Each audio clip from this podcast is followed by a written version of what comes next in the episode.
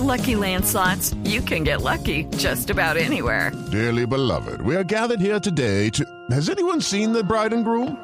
Sorry, sorry, we're here. We were getting lucky in the limo and we lost track of time. No, Lucky Land Casino, with cash prizes that add up quicker than a guest registry. In that case, I pronounce you lucky. Play for free at LuckyLandSlots.com. Daily bonuses are waiting. No purchase necessary. Void were prohibited by law. 18 plus. Terms and conditions apply. See website for details. Reapareció JJ Rendón. JJ Rendón es el venezolano que se hizo célebre porque fue contratado aquí, Felipe, si usted lo recuerda, originalmente por campañas Álvaro del Uribe. expresidente Álvaro Uribe. Posteriormente estuvo con el presidente Santos. Juan Manuel Santos. eh, eh, hoy, hoy, por ejemplo, está, está eh, asesorando uno de los candidatos progresistas o de derecha en México contra López Obrador. Es decir, es un gran conspirador, JJ. JJ Rendón, ¿no? Rendón es fundamentalmente, así le dicen algunos que saben de estos temas, el rey de la propaganda negra. Así es. ¿Qué es propaganda negra en el mundo de las comunicaciones y en el mundo del marketing político? Es inventar historias, es crear fake news, es eh, denostar recurriendo a cualquier método del oponente. Así es. Y es así, y es, Es un experto en inclusive- ese tema, ¿no? Es inclusive decir la verdad acomodando la verdad, Así es. torcerle el cuello a la verdad. Es- ¿Y es bueno en eso? ¿Ha tenido éxito? Es supremamente Sí, sí exitoso. Pero él 16 terminó casi O sea- expulsado de acá un poquito. Joder. Él salió de aquí bastante mal por, Porque no tenía visa de trabajo, sí. decía que estaba trabajando sin contrato, nunca apareció quién le pagaba ni por qué que le pagaban. estuvo detenido una unas cantidad horas de porque le irregularidades. encontraron una adición indebida a unas hojas adicionales en su pasaporte, que después su abogado explicó que era que habían tenido que meterle unas hojas adicionales en el consulado en Miami porque no estaban expidiendo. Mm. En fin, de aquí no salió bien y en términos generales no ha salido bien, inclusive en algún Ah, momento no sé, no sé Felipe el si no salió bien. gobierno eh, chavista trató de meterlo en la lista roja de Interpol por supuestamente agresión a mujeres. Claro, es, es- es tipo perseguido. ¿no? Es un venezolano de esos antichavistas en el exilio que en algún momento aterrizó en Colombia, vive en la ciudad de Miami y anoche, desde allí, desde la Florida, le da una entrevista a un programa de Mega TV, que es un canal pequeño de la Florida, en donde transmite Jaime Bailey, el otro peruano, Mm. también de derecha, ¿no? Jaime Bailey ya es porrista de la derecha en América Latina. Bailey Show. Y le hace la entrevista Bailey a JJ, ambos en su salsa, ambos hablando de propaganda, de candidatos. Y esto es lo que dice anoche, muy tarde, JJ Rendón en este programa de televisión. Y Yo dije, voy a hacer lo que pueda para que Andrés Manuel López Obrador no gane en México. Y lo estoy haciendo, no me lo está pagando nadie. Y en Colombia, saludos a Piedad, estoy muy feliz que te retiraste. Me ocupé de Piedad, me ocupé de la FARC, me estoy ocupando de, Pe- de Petro por mi cuenta y riesgo, con mis amigos, con mis apoyos, con mi dinero, punto. Y desde afuera, o sea que no pueden decir que estoy haciendo participación política en Colombia y no estoy trabajando para ninguna campaña. Sin que te o sea pague que no le puede, No, por- porque sí. Porque crees en eso. Y, es no, y. Petro lo sabe y Sí. lo ha dicho. Sí. Y le duele. Y le va a doler más. ¿Crees que va a perder Petro? Yo, yo voy a hacer todo para que pierda. ¿Por qué? Porque yo creo que él es un representante de closet, pero ni tan de closet, pues lo ha dicho, y patinó con Jorge Ramos cuando Jorge Ramos le preguntó específicamente, le dijo, pero dígame usted, no supo contestar, es un gran líder, no sé qué, yo lo respeto, pero no, pero sí. Este, yo creo que representa a la izquierda más recalcitrante de América Latina. Yo Y es no- un peligro muy grave para pero Colombia. gravísimo, pero gravísimo. Yo creo que la segunda vuelta, si Duque no gana en la primera, la segunda vuelta se va a complicar. Y ¿Por mi qué? trabajo. ¿De veras porque- crees Bueno, eso? sí, porque hay alianzas. Yo no creo, por ejemplo, que tú, cuando tú dices que Fajardo.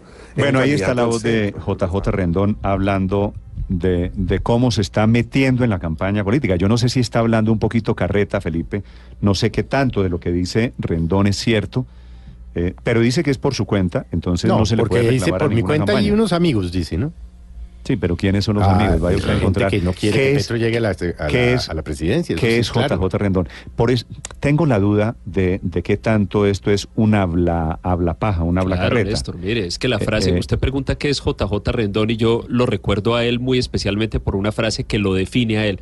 Y es que él una vez en una entrevista dijo, es que la ética es para filósofos. Como quien dice, a mí no me importa la ética. No, no, no, este yo me dedico a ganar elecciones, sea como sea. Y este personaje es de los responsables de haber introducido, obviamente no la corrupción que existe hace rato en las elecciones colombianas, sino las malas prácticas, las mentiras, la propaganda negra, Pero- los rumores pero- falsos. pero dicho que y haber introducido esas prácticas negras y antiéticas Andrés, la estoy de política acuerdo con colombiana. No tengo ninguna es duda. una blacarreta también. No Sí, tengo ninguna duda. exagera. Eh, Pero, pero y eso es- de que. y está bastante eso de que- magnificado Eso de que yo me ocupé de Piedad Córdoba. Exagerado. Me parece que. Como- o sea, sí, Medio sí, todo lo que hubiera- pasa en, en- y que se ocupó de, de las FARC. FARC y de Pia Córdoba. Y que se va a que- ocupar de Petro. Y, y no, y no se vio el resto, pero también mencionó que él había participado en las de Perú y que entonces había logrado que fuera menos contundente la No, pues, derrota. mejor de- dicho, No, que- el- logra las elecciones de el todo el que mundo. quita y pone en toda América Latina. Eso es una. Esta eso es un entrevista de noche era una entrevista entre dos megalómanos, ¿no? Así es, El que totalmente. preguntaba y el que respondía. Es un hablador de JJ. La verdad ha sido, digamos, cuando estuvo en Colombia, pues hay que reconocer que fue eficaz, digamos, en sus métodos. Pero pues sí, eso hay muchos estrategas políticos en el mundo que tienen capacidad de desarrollar unas estrategias. En el caso de él, más para desprestigiar al contendor que para aprestigiar a su propio cliente. Eh, pero no más, digamos, él es un estratega que ha ganado y perdido elecciones como todos los que se meten a esa profesión, pero también se vende muy bien. En Colombia pues se volvió prácticamente un mito donde se metía JJ, pues primero se armaba la guerra sucia, pero segundo ganaba la elección y nada, eso pasó una vez, pero no pasó siquiera dos veces en donde Ahora, volvió a intentarse sabe- meter en elecciones locales y eso, por Héctor, ejemplo, pues tuvo ¿Sabe quién derrotas es, y triunfos. quién es el responsable del crecimiento de JJ Rendón en Colombia, no? Se llama Juan Manuel, Manuel Santos. Es que él no Juan fue el que lo trajo por Juan primera Manuel vez a la. Cuando organizaron el partido de la U en el 2006. Creo que Así ese fue el aterrizaje de JJ Rendón Claro, en Colombia. Y en la JJ reelección de Santos, él era el JJ asesor. JJ Y en la se reelección- atribuye, se atribuye la creación de la U. Él- Así en es. esa Pero entrevista además salió muy mal de. Colombia. Usted recuerda un artículo de Daniel Coronel Néstor en el cual denuncian que había unas platas por ahí de- del Comba y, y- un asesor sí, sí, de... sí, sí, entonces sí. él tuvo que salir de Colombia en plena segunda campaña de Juan Manuel Santos, pero se volvió tristemente célebre por esos métodos oscuros. Me pregunta aquí un oyente a Y él- y él propósito, sobre todo- Héctor, a propósito de JJ, ¿qué pasó con Chica, con Germán Chica? Ah, Que era el socio, el socio y la conexión de Juan Manuel Santos, que eso terminó mal, eso terminó en peleas, ¿se acuerdan? Así es. Los cuadros y la disputa pública que hubo alrededor de ese. Pero- no sé qué pasó con Chica, pero es buena pregunta. No, yo tampoco, yo también lo perdí del radar, pero de- el gran logro de, de JJ fue, según él, haber, él haber, comillas, destruido a Antanas Mocus, porque realmente recuerden que aparece es cuando Mocus le va ganando a Santos en el año 2010 y él viene, re- lo contratan, recompone toda la campaña, cambia nuevamente la imagen, lo regaña porque se estaban apartando de la imagen de Uribe y empieza a decir que Santos es Uribe y tal cosa. Y además, y sobre todo, empieza a aprovecharse de las fallas que hubo en la, en la campaña de, Antanas y en los eh, errores que cometió el candidato en las respuestas en algunos debates y los magnificaba y los repetía, etcétera. Ustedes recuerdan que, sobre todo cuando cambiaba de opinión o cuando se quedaba pensando Antanas, para sembrar una idea de incertidumbre. Era como, si gana Mocus, no sabemos esto para dónde va, porque él mismo a veces duda, cambia de opinión, se queda pensando, y, la gente, y en eso fue muy efectivo, sin duda. La gente le dio temor de que Mocus fuera presidente porque no tenía suficiente certidumbre de si era creo, capaz de creo recordar, creo recordar que en algún momento JJ Rendón confesó que parte de la estrategia, bueno, que esto no es una mentira, pero parte de la estrategia era que le dijera Santos a Mocus, profesor Sí. Mocus, y le dijera profesor, es. profesor, Ah, sí, claro, porque claro. creían que profesor era una No, descalificación. como para hacerlo lo- ver como un académico, y lo, ingenuo, lo ponía pero, en pues, un mundo confinado diferente. ¿no? por allá al pero, mundo de sus pero- libros. pero no, eso no es válido. Solo eso, digamos, no solo eso, eso lo- no, eso no es un delito. Eso es de lo menos- No, no, pero lo puso como chavista, publicaron una cantidad de vallas en todas partes diciendo que Mocus más o menos era la reencarnación de No, es Chávez. que lo que vemos hoy de fake news Eh. y toda esta proliferación de cuentazos, entre otras cosas, esto es herencia de JJ Rendón. Pero eso la lo mano, conocía y lo manejaba él la mano de bien antes de Rendón que existiera. fue muy fuerte en la política colombiana, Álvaro. Néstor, eh, tiene la ventaja, Rendón, que nos pone de acuerdo a todos. Yo estoy en la misma línea de lo que se ha dicho. Pero hay que acordarse que Rendón sobre todo es un genio para hacerse publicidad él mismo. De eso vive. Eh, y su especialidad, como han dicho, no es subir candidatos, sino golpear opositores.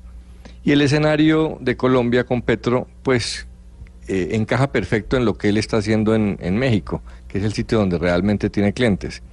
atacar a López Obrador, que es de un perfil de izquierda populista, eh, pues digamos que es lo mismo que se que recomendaría hacer en Colombia y muy seguramente si Petro se mantiene en las encuestas vamos a llegar a eso y sobre todo si llegara a segunda vuelta, yo no creo, pero si llegara, pues todo el mundo llamaría a JJ Rendón y eso es lo que se está haciendo, publicidad para que lo llamen, Ah, a puede que ser, les sí. cuente Ahora, algunos Néstor, yo me creo cómo destruir cosa a menos que Petro. lo esté que lo esté haciendo gratis. Es la- que gratis es un balazo. Es decir, creíble. eso no se lo cree nadie. Y hacer sí propaganda negra consume sí mucho tiempo y consume mucho dinero. Sabe que yo sí creo que ese es medio lagarto y está buscando contratos. Esa aparición a un mes de la campaña Es un electoral. mercenario de los negocios, Sí, es sí. un mercader. De todas maneras, la estrategia es el desprestigio, ¿no? Esa es la tarea, buscar Claro. cómo desprestigiar a los otros. Pero desprestigiar utilizando toda clase de, de herramientas. Este señor no tiene ningún escrúpulo. Principalmente Hay que pensar en ética ahí.